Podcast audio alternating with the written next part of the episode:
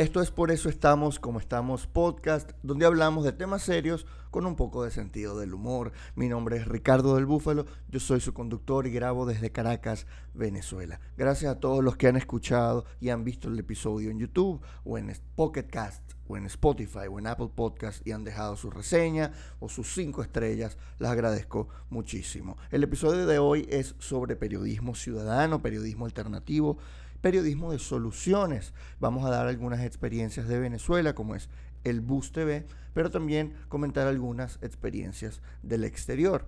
Eh, vamos a hablar con Laura Elena Castillo, que es cofundadora del Bus TV, que está de aniversario. Así que sin más que decir, vamos de una vez con la primera sección. ¿Qué pasaría si... ¿Qué pasaría si todos pudiéramos informar? Seríamos una sociedad más participativa, más protagónica, al contrario de lo que quiere el chavismo, que supuestamente, no, esto es una democracia participativa. No, porque lo que hay es un Estado paternalista inmenso, es un mastodonte de Estado. En cambio, el periodismo participativo le da protagonismo a la gente. La gente cuenta sus historias de lo que pasa en su urbanización, en su barrio, en su zona. Y esto los hace más poderosos porque los pone en contacto con periodistas, con medios, y esto se, amplifica la voz de la comunidad. Esto ya había pasado antes con los medios, sin embargo, en Venezuela los medios han ido cerrando por culpa de la situación política, porque al gobierno no le gusta la libertad de expresión. Entonces, han surgido estas, digamos, nuevas experiencias de periodismo ciudadano y periodismo de solución en el país, pero no solamente en Venezuela, sino, por ejemplo, en México, en Ciudad de México. Les quiero contar de una gran eh, labor que se está haciendo. Hay unos comediantes, periodistas, que se hacen llamar los supercívicos. Son un colectivo pacífico de los buenos que hacen eh, denuncia pública de problemas vehiculares o problemas, digamos, de viales eh, en, en las calles, en las aceras, etc. Si hay huecos, ellos, por ejemplo, toman foto de eso, lo suben a una aplicación que se llama Supercívicos App y se ponen en contacto con eh, las alcaldías, con las gobernaciones para que vayan a tapar ese hueco. Porque allá las alcaldías sí escuchan a la gente, por lo visto. Entonces se ha formado una especie de colaboración entre la ciudadanía y la alcaldía y la gobernación para mejorar el estado de las vías. Porque en México mucha gente muere al día por accidentes de tránsito. Recordemos que es una ciudad de casi 30 millones de habitantes. Es toda la gente que vive en Venezuela. Es más, creo que es más de la gente que vive en Venezuela porque ya un gentío se fue de aquí. Entonces, ¿cómo podemos nosotros reforzar esto en Venezuela? ¿Cómo podemos ser más eh, participativos, tener más poder de esta manera? ¿Cómo podemos comunicarnos con periodistas? Pues yo creo que tenemos que hacer el periodismo ciudadano sexy hay que hacerlo parecer un chisme. A la gente le encanta un chisme. Entonces, si la gente empieza a ver el periodismo como un chisme, quizá más gente se involucre en periodismo ciudadano.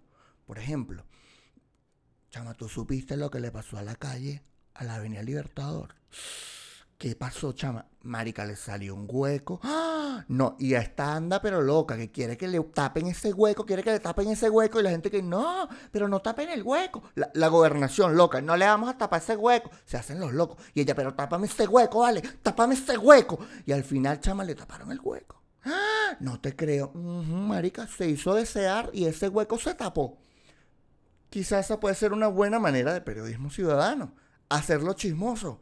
No sé, el, chisme, app de chismes de huecos.com, qué sé yo, lo que salga.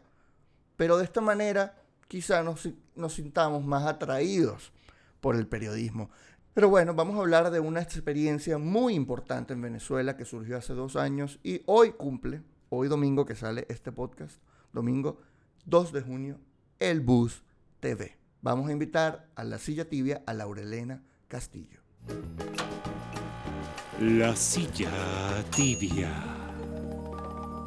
Laura Elena Castillo del Bus TV es mi invitada de hoy. Yo le doy un gran aplauso porque Laura es la creadora, junto a varias personas, ¿no? del Bus TV. El Bus TV es una iniciativa de periodismo ciudadano que, digamos, dan eh, noticias como si fuera televisión en autobuses de la ciudad capital y de otras ciudades, ¿correcto? Bienvenida Laura. Gracias Ricky.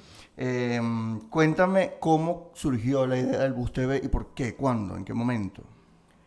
Eh, surgió en realidad por las protestas del 2017. Es decir, ese fue un momento en el que, bueno, mucha gente tuvo que eh, reinventarse para poder convivir con tanta tragedia, ¿no? fueron unos meses, bueno, en los que todos los días había como 25 noticias malas y como 20 noticias horrorosas. Es decir, creo que fueron unos meses que, que bueno, que nos, nos, marcaron a todos. Fueron unas rutinas desfiguradas por completo. Es decir, no teníamos mañanas, tardes, no teníamos actividades, no teníamos trabajo. Es decir, en algún momento dijimos, bueno, la gente salió a la calle, ese era el único trabajo que había que hacer, trancar aquí, cerrar allá, marchar, darse contra una, un muro de la, de la policía.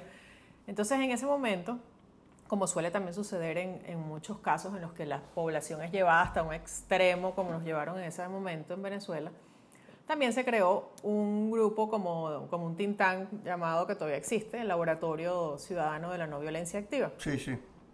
En ese laboratorio, bueno, empezó a reunirse gente, empezaron en la librería El Lugar Común, en Altamira, que por cierto ya no existe y ahora pusieron una farmacia.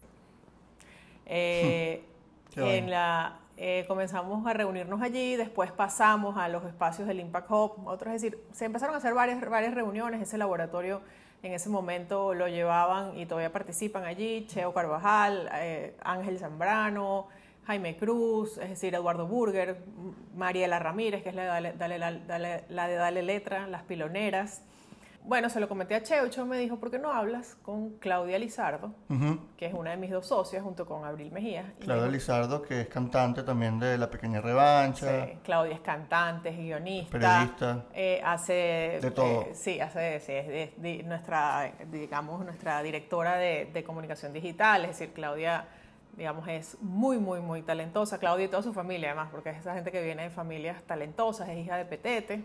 Claro, el este, rockero.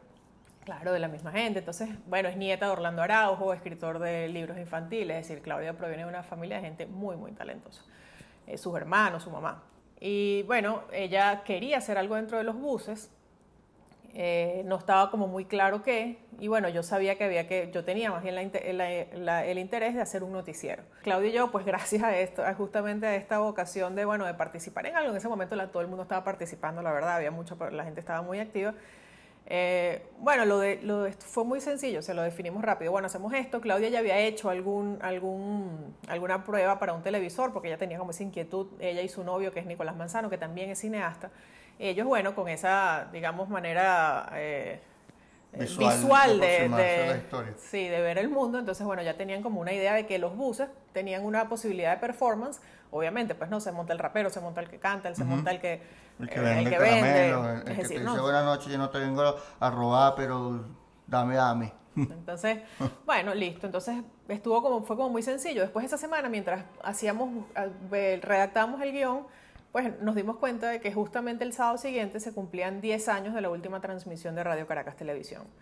Y bueno, nos pareció que... Apropiado. Apropiado, que de alguna manera además eso venía, bueno, era una especie de, de, de bautizo y protección a nuestro proyecto, es decir, eh, hacer, arrancar algo nuevo justamente cuando se cumple una década de, de, uno de los momentos más oscuros de, de, la libertad de expresión en Venezuela.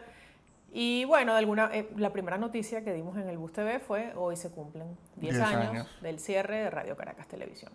Y nosotros terminamos todos los noticieros con la coletilla Seguiremos Informando, que es la coletilla que usó durante mucho tiempo el Observador, mm. que fue la, el noticiero de, de RCTV. ¿Y cómo eh, pasaron de decir, vamos a hacer esto, a ponerse de acuerdo con, con los autobuses, con los, con los choferes de las camionetas? Ustedes se montaron un día con su cartel y el chofer dijo, bueno, esta gente está informando. No pasó nada, fue así como... Tal cual. Fue natural. Bueno, al, al, principio hay un video en YouTube eh, que cuando cumplimos un año, cada uno de los, de los seis que en ese momento nos subimos, porque fuimos Abril Mejías, Claudia Lizardo, Nicolás Manzano, Víctor Rodríguez y María Gabriela Fernández, que fue nuestra primera narradora. Creo que además María Gabriela tenía como una estrella y era tan, su presencia era tan suave y tan, eh, bueno, creo que fue nuestro, nuestro comodín al principio, ahora, ahora casi todos pues viven afuera. Eh, María Gabriela eh, fue nuestra primera narradora y bueno, está grabado ese primer momento, siempre está, aparece en todos, en todos los videos como comenzamos. Eh, recuerdo que fue Víctor el que paró el primer eh, bus. En el primer bus ya venía un señor cantando Ajá. con un cuatro, entonces bueno, no nos pudimos subir, nos subimos al siguiente. Y bueno, nosotros tenemos como parte de la logística que al principio fue muy intuitiva, pero después se convirtió ya en una logística. eh, bueno, lo primero que hacemos es pedirle permiso al chofer, es decir, no subimos eh, si el chofer no nos da permiso. Claro, para no Entonces, bueno, para- bueno, buenos días, venimos a dar unas noticias, tal, y bueno, por supuesto, ya después de dos años, ya son los colectores y los choferes los que nos, nos llaman para, que Claro, los para conocen. subir, ¿no? Es decir, eh, o algunos también nos conocen y dicen, no, no, yo no quiero debate aquí hoy en mi autobús, no sé qué, es decir, hay, son los menos, por supuesto, de 10 salidas, puede ser que un día no, ninguno te diga que no, a veces te dice uno que no, es decir, bueno, como todo, es decir, Pero es no, muy receptivo en general. en general son muy, son muy receptivos. sí. Y la gente hace preguntas eh, cuando escucha las noticias, la gente les pregunta cómo seguirlo, si, si, si es interactivo. Sí, la gente nos pregunta bastante, es decir, sobre todo nos pregunta a partir de las noticias que nosotros hemos decidido en nuestra línea editorial, que son a las que les damos más peso y son las noticias de servicio. Es decir, hay una jornada de vacunación, hay una jornada de no sé, misión nevado, hay una jornada de despistaje de enfermedades, hay cine gratis, hay una exposición, eh, no sé, sobre, qué sé yo, boxeo hace poco en el Museo eh, Cruz 10, me parece. Es decir, actividades eh, que van desde las que te salvan la vida hasta las que te salvan el espíritu, ¿no? Es decir, Claro. eh, nos, nos interesa sobre todo esas in- informaciones de servicio y bueno, sí, claro, la gente a veces cuando le queda alguna duda vuelve a preguntar o dónde puedes denunciar si eres víctima de maltrato, es decir, eh, hay mucho interés en preguntar. Nosotros, por supuesto, bueno, digamos que respondemos, en lo que sí no participamos es en los debates que efectivamente también se quedan dentro del bus. A nosotros nos es parece increíble. extraordinario Claro. es decir, nos parece que, que, bueno, que en una, en una población en la que cada vez hay más miedo de expresarse, bueno, que tú puedas tener gente conversando sobre algún tema que tenga que ver con la política, bueno, nos, nos parece muy bien, pero nosotros no participamos Claro, de esos ahí su debates. trabajo se Es cumplió. decir, nosotros fuimos, informamos y nos despedimos, pedimos la parada, nos bajamos y nos montamos en el siguiente. Es decir, no formamos parte de ninguna... Bueno, bueno, porque además el periodismo tampoco es formar parte de, de- De esos debates. de- de esos Ya sería opinión. de esos debates, es decir, digamos, con promoverlos nos, nos sentimos este, que hicimos un trabajo de, bueno, de, azuzar allí el, el pensamiento, ¿no? ¿Y cuántas rutas hacen al día? O sea, como 10 más o menos. Eh, sí, los equipos hacen, eh, a ver, rutas tenemos entre 10 y 12 en ese momento. Nosotros llamamos rutas, por ejemplo, la ruta de Antímano, la ruta de Petare, la ruta de la India, la ruta de La Vega, la ruta en Mérida. Y las noticias son distintas dependiendo de la Sí, zona, de sí. la ruta. Las noticias, eh, ahí hacemos un esfuerzo grande, todavía ese es un camino en el que tenemos que... eh, Necesitamos un equipo creativo que grande. aceitarlo mucho más en el sentido de que realmente lo ideal es que cada reportero pueda también, es decir, sucede en varios casos, pero no en todos, en los que el- también el reportero, como está en la zona, bueno, hace un trabajo también allí de, de, bueno, de, de- de búsqueda de información periodística allí y nos las hace llegar. Si no, nosotros hacemos unas búsquedas muy, muy, muy, este, que quitan muchísimo tiempo, porque por ejemplo, antes tú comprabas a lo mejor últimas noticias y en últimas noticias tenías, no sé, 10 páginas de información comunitaria y bueno, y sabías que a lo mejor en Antímano pasaba esto, sabías que a lo mejor en, en- en la parroquia El Recreo estaba pasando esto, en Petar estaba aquello. Y bueno, más o menos tú podías allí tener algo de información de la cual partir y los muchachos entonces te reportean en cada ruta más o menos lo que... Pero pues ya no existe. Es decir, Claro. para tú saber que está pasando algo en Petare, que es otra de nuestras rutas, o que está pasando algo en La Vega o en la toma muchísimo tiempo buscarlo, verificarlo, es decir, hay un trabajo semanal importante. Entonces, cada vez que ellos salen, los de Caracas hacen 10, 10 noticieros, cada vez que salen. Los de las regiones hacen entre 6 y 8 noticieros. En las regiones está el tema del transporte. ¿En qué regiones están presentes? Estamos en Mérida y en Valencia. Y estamos ahí en Ciudad Guayana, también ya fuimos a presentar el, El proyecto. el proyecto y ya, bueno, está por arrancar. Y la gente cuando está escuchando se les ofrece a darles información. Por ejemplo, Sí. sí. Claro, claro. Y, y les dan el teléfono y se mantienen en contacto y les dice pasó esto. Sí, hemos, O sea, tienen sus Pasa- fuentes ya en sectoriales. pasa las dos cosas. La gente nos, nos dice, deberían decir esto. Sí, la- en ese sentido, las personas son muy proactivas en, bueno, porque digan esto, no se olviden de reportear esto, miren esto que está pasando. Entonces, bueno, ahí tratamos de seguirle la pista. Pero también nosotros hacemos un trabajo consciente de, pues, de aproximación un poco a través de ciertas alianzas.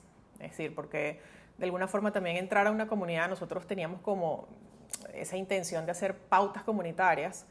Eh, y claro, eh, hacerlo nosotros solos, cuando ya hay otras organizaciones que están en eso. Entonces, bueno, Claro. lo que decidimos fue algo que está además haciendo mucho el periodismo, que es hacer alianzas. Es decir, eh, nosotros lo, lo hacen muchos medios, es decir, haces alianzas con las ONG de la zona, haces alianzas con ya organizaciones más formales, bueno, para que para, para acercarte a la gente, para llegar a donde la gente vive, hace, padece o, o, o- o, no sé, o recupera espacios, es decir, bueno, lo haces a través de organizaciones que ya existen y bueno, ellos forman parte entonces de tus fuentes, gracias a que haces ese- esa aproximación, bueno, que, que además toma tiempo, toma, eh, bueno, ganar la confianza y, y bueno, nosotros, por ejemplo, en Antímano, que es una de las rutas en las que más hemos avanzado en ese sentido, eh, estábamos ahorita eh, acercándonos a, a la policía comunal de Antímano, que tiene sembradíos, que tiene, eh, enseñan a los niños, tienen un grupo de, de niños que todos los sábados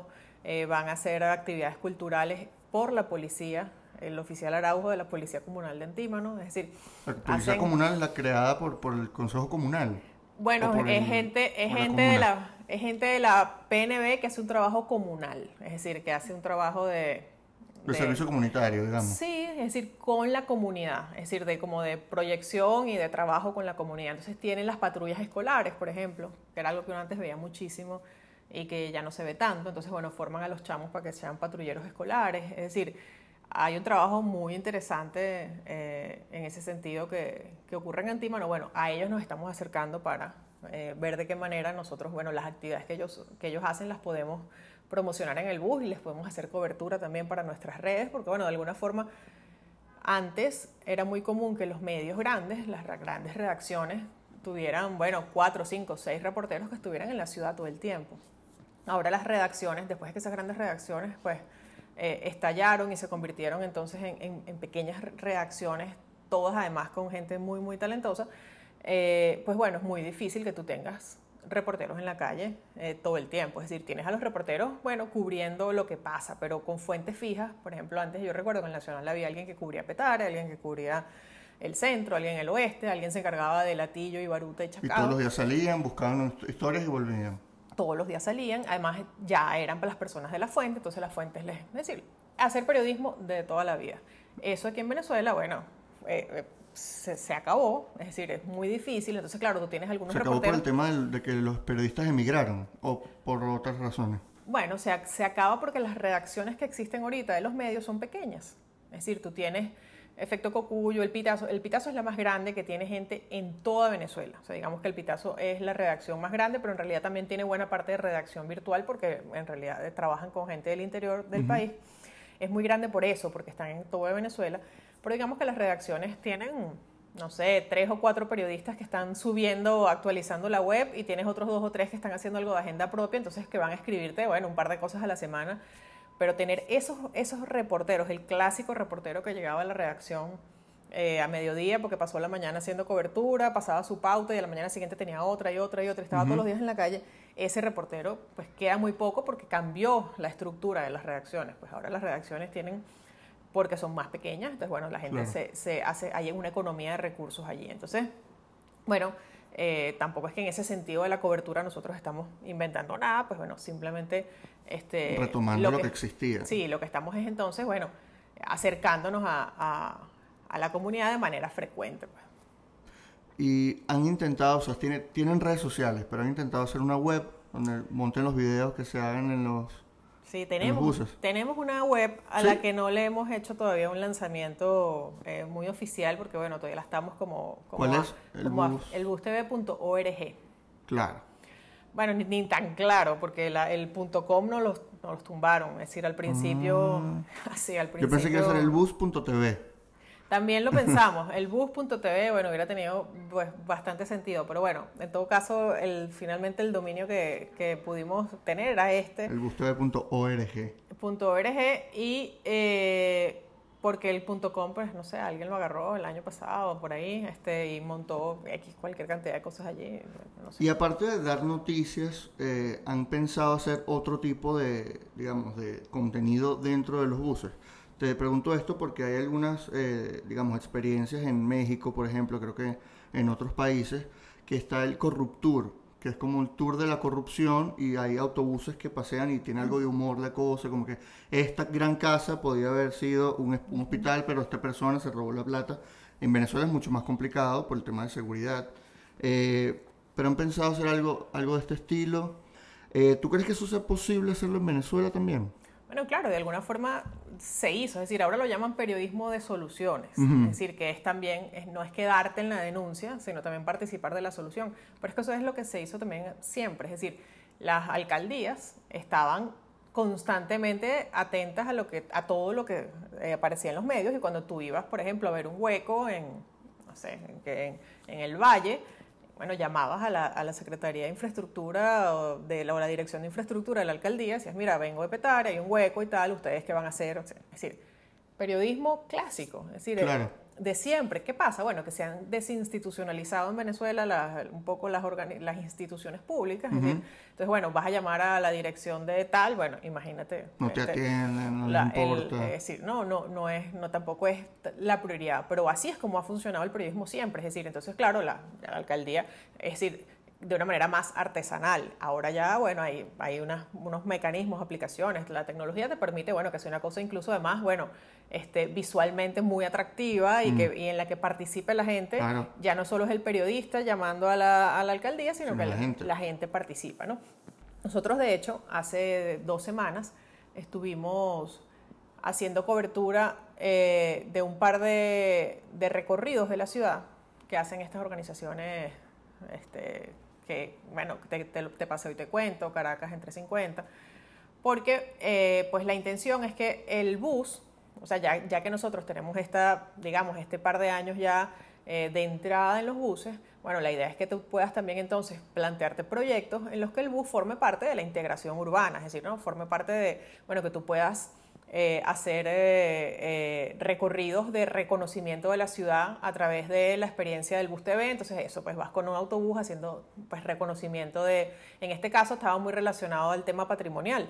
Pero, por ejemplo, eso mismo que tú planteas, que dices del de, tour de la corrupción, era algo que hablábamos en estos días en Run Runes, donde yo también trabajo, y Lisette Boone, una gran periodista de investigación, decía, bueno, es que tenemos que hacer eso, un bus TV, nosotros tenemos también buses temáticos, ¿no? Entonces, bueno, un bus TV, eso, pues, de la corrupción, Claro. la llamamos de la investigación, entonces, bueno, donde tú vayas, digamos, claro, por supuesto, es decir, eh, es, tan, es tan versátil la, la- la plataforma del Bus TV que bueno, que te puedes hacer eso, puedes hacer, puedes involucrar al transporte público, eh, que además sería lo chévere, ¿no? Es decir, que, que lo hagas a través de buses eh, en los que también los propios choferes puedan contar su historia de, bueno, aquí hace tres años empezó a, empezaron a construir esto y, y mira lo que pasó, es decir, que también que el transporte público forme parte de ese, de ese, de ese proceso de información y de denuncia, ¿no? Es decir, eh, además hay un tema muy interesante y es que la, la ciudad, es decir, cuánto de ciudad estamos perdiendo al perder el transporte público, ¿no? Es decir, la, la ciudad es movilidad.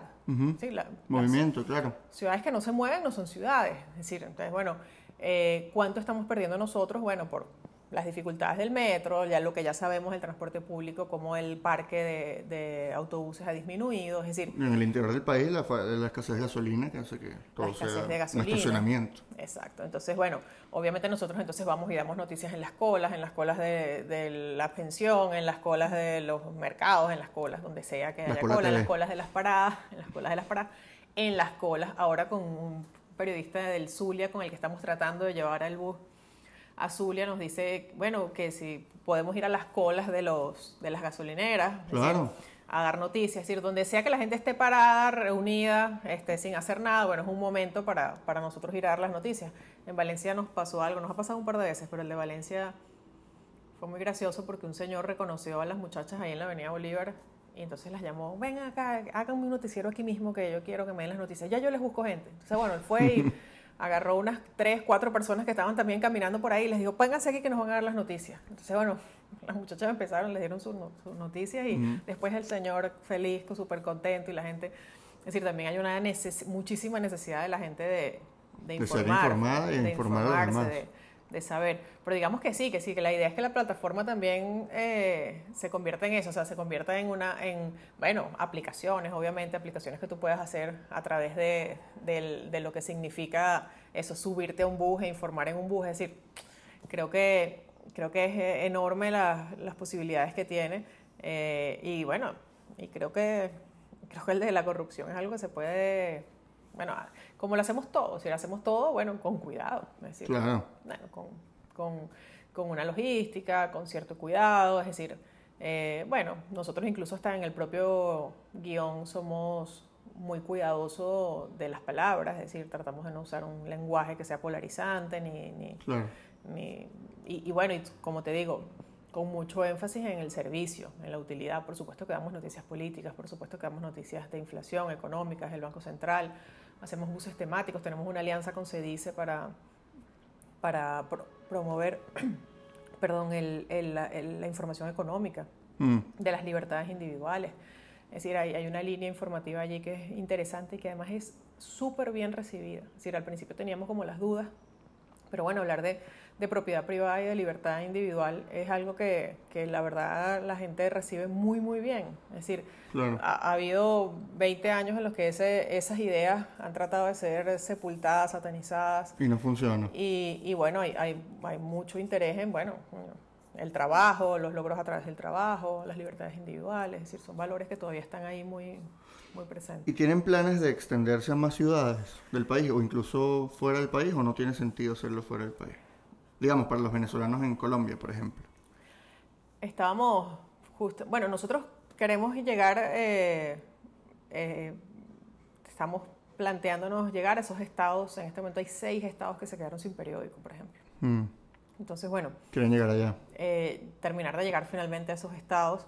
Eh, no es fácil porque nosotros, eh, digamos que el mayor reto del Bus TV es, es que es la gente, o sea, cada, cada noticiero requiere de tres personas. Entonces, bueno, al final entonces estaríamos hablando de, bueno, ya, ya somos como cuarenta y pico, es decir, somos bastante gente, creo que tenemos una redacción enorme, una de las más grandes, tal Un vez montón de gente.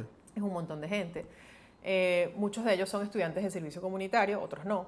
Entonces, bueno, de alguna forma, eh, no, no es que estás buscando un reportero, te necesitas tres, ¿no? Entonces, bueno, hay un trabajo de, de recurso humano allí que, que es fuerte. Es decir, nosotros, por ejemplo, para Barquisimeto y para Maracaibo tenemos como dos meses Dándole. eh, dándole, buscando. Ya ahí, por ejemplo, los dos grupos hicieron un reconocimiento de las avenidas, donde creen que lo pueden hacer. Es decir, pero.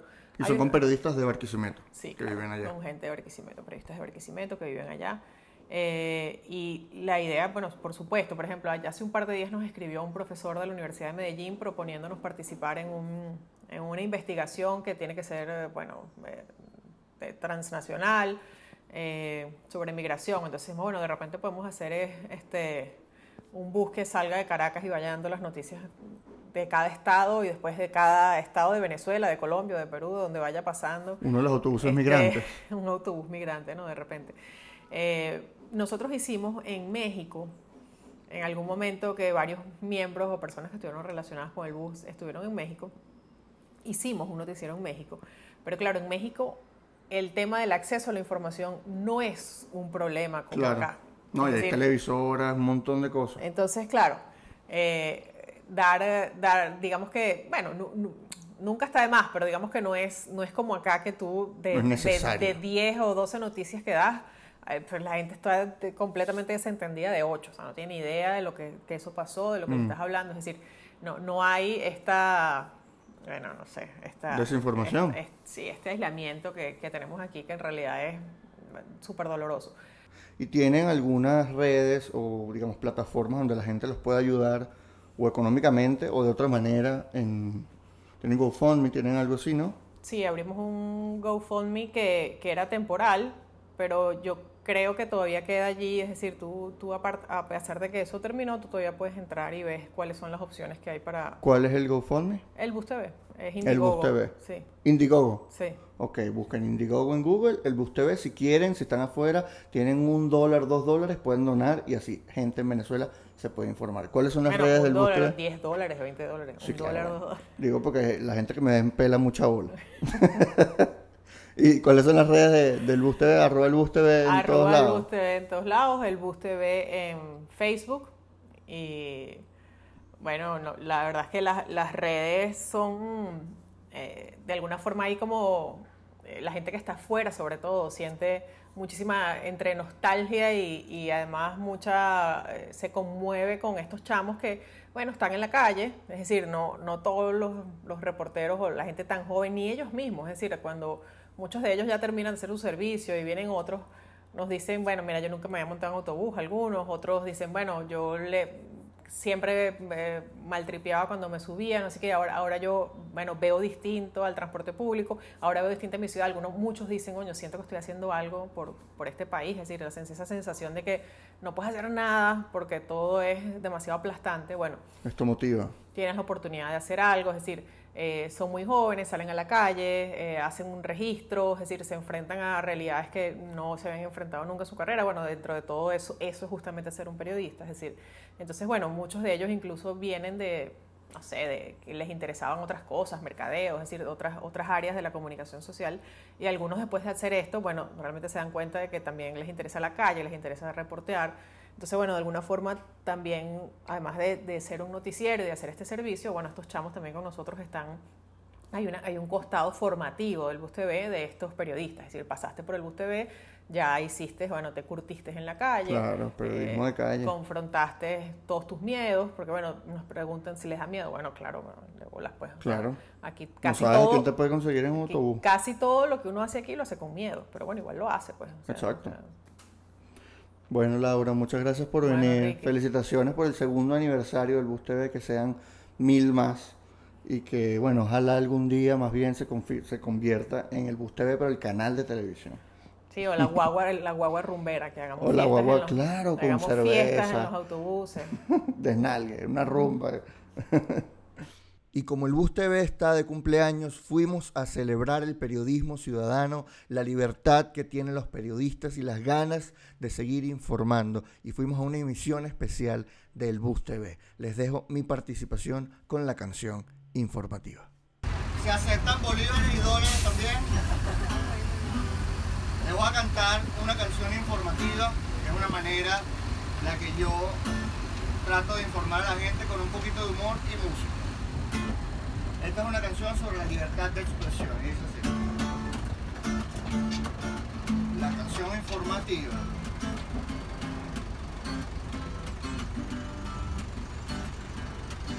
La ONG Espacio Público en su informe de 2018 registró 387 vulneraciones a la libertad de expresión.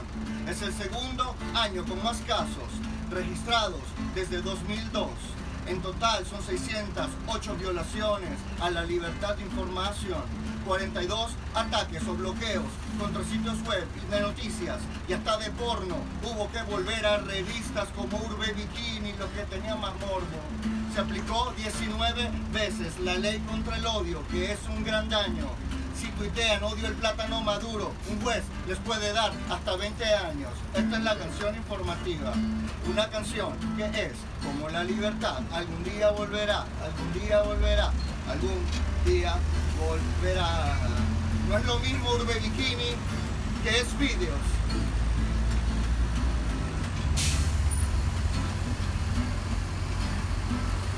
...129 personas fueron detenidas, muchos periodistas y funcionarios, 10 estados no tienen periódicos, muchos no podían pagar salarios, 40 medios cerraron de forma indefinida y yo pienso, perro, ¿dónde van a madurar los aguacates? ¿Dónde van a hacer pupú los? Hubo 24 personas detenidas por publicaciones en alguna red social como Pedro Jaimes. Pedro preso por titular la ruta del avión presidencial. Lo más absurdo es que esa información es totalmente pública. Dijo lo que todos saben, como decir que aquel fue presidente de la República. Esta es la canción informativa. Una canción que es como la libertad. Algún día volverá, algún día volverá, algún día volverá. Como la libertad de expresión y como Xvideos. Muchas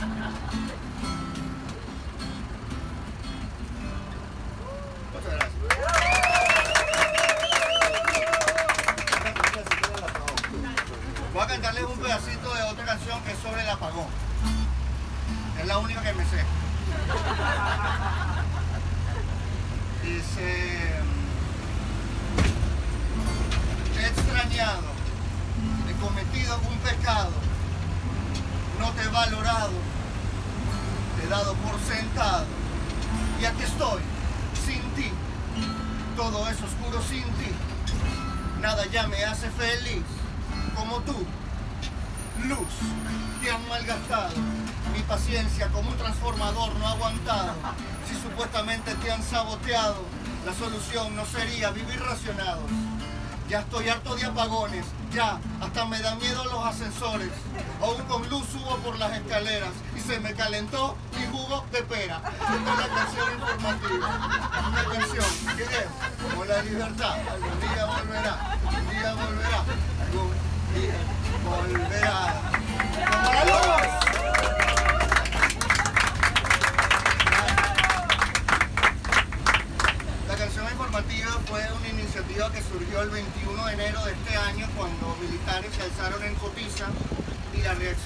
gobierno fue bloquear Twitter, Facebook, Instagram, las redes sociales.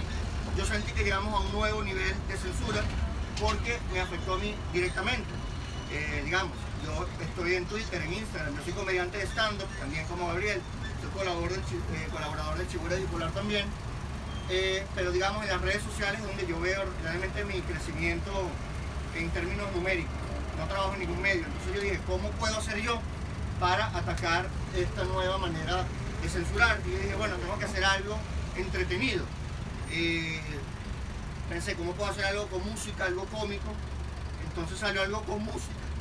Y e hice la canción informativa que afortunadamente a mucha gente le ha gustado, ha alcanzado bastantes visualizaciones, ha alcanzado la atención de mucha gente que de otra manera no se enterarían de las noticias.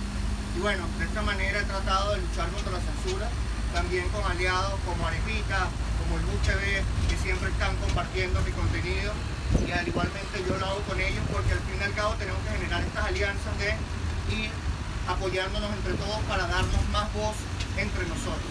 Al igual que, que Run Runes también ha colaborado muchísimo conmigo, no solamente con la canción, sino con un web show que tengo en YouTube.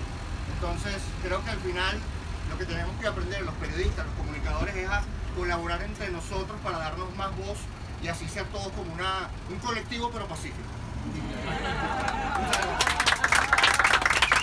Esto fue todo el episodio de hoy sobre periodismo ciudadano, periodismo alternativo, periodismo de soluciones. Si quieren apoyar, vayan a Indiegogo, el Bus TV o a patreon.com slash R del Búfalo para apoyar la canción informativa y la realización de este podcast.